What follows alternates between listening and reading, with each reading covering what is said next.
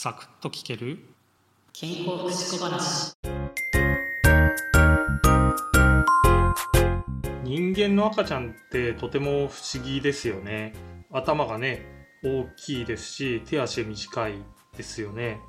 で自分でね動くことももちろんできないっていうことでこういったね、えー頭が大きくて動けないこのアンバランスな体を持ってるのはですね人間特有なものなんだそうです例えばね馬とか鹿とかねそういった、えー動物はですね生まれた時からねほぼ親とね同じような形をしていますし、えーまあ、立ち上がってね、えー自分でお母さんのところに行っておっぱいを吸うことができるっていう感じですよね。えそれまああとね人間にちょっと近いかなっていうチンパンジーもねやっぱり馬とかに比べるとね頭が大きかったりはするそうなんですけどそれでもね人間の赤ちゃんみたいにこう頭が大きいとかね、えー自分でそれを支えることができないっていうことはねないんだそうです。じゃあねなんで人間の赤ちゃんがこういった感じで未成熟な状態でね生まれてくるかということなんですけどこれねスイスの動物学者ポルトマンがですね、えーこれを説明するのに理想性の特徴と収層性の特徴を両方備えた。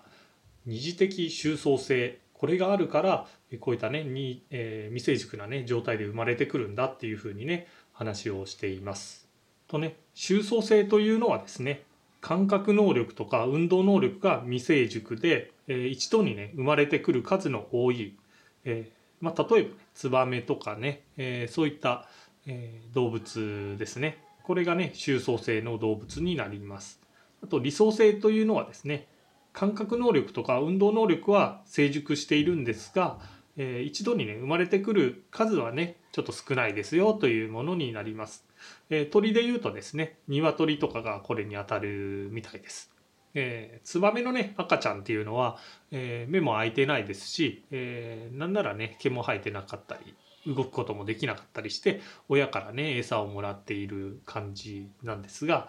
鶏の赤ちゃんまあひよこですよねひよこはねもう生まれた時からねある程度動くこともできたりね毛も生えてたりして、えーこういうのがね収層性と理想性の違いになるかなっていうふうに思います。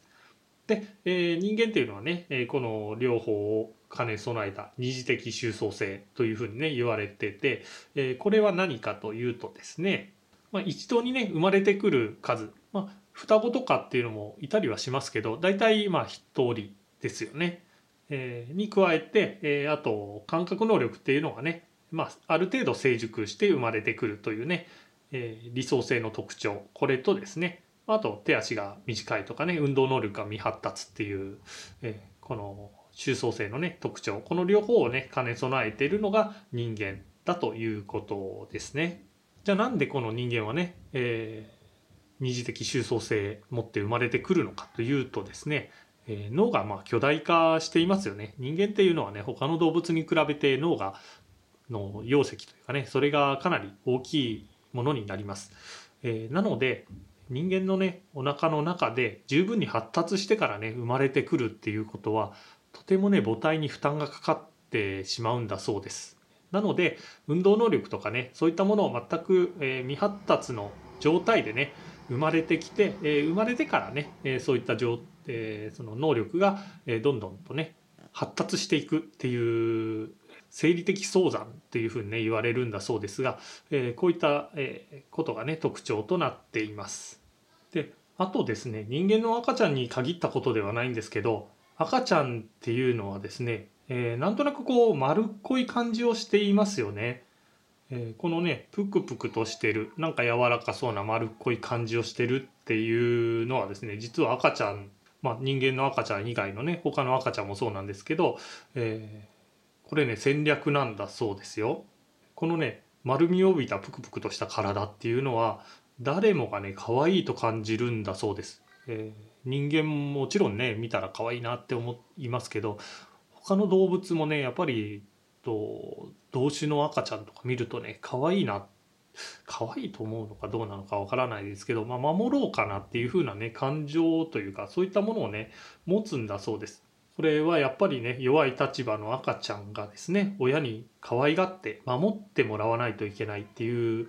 ためのねえー戦略ではないのかというね説もあるんだそうでこれね科学的に立証されているのかどうなのかまでちょっとわからないんですけど、まあ、遺伝子とかねそういったものの中にもしかするとこういったことも踏み込まれているのかもしれないですね。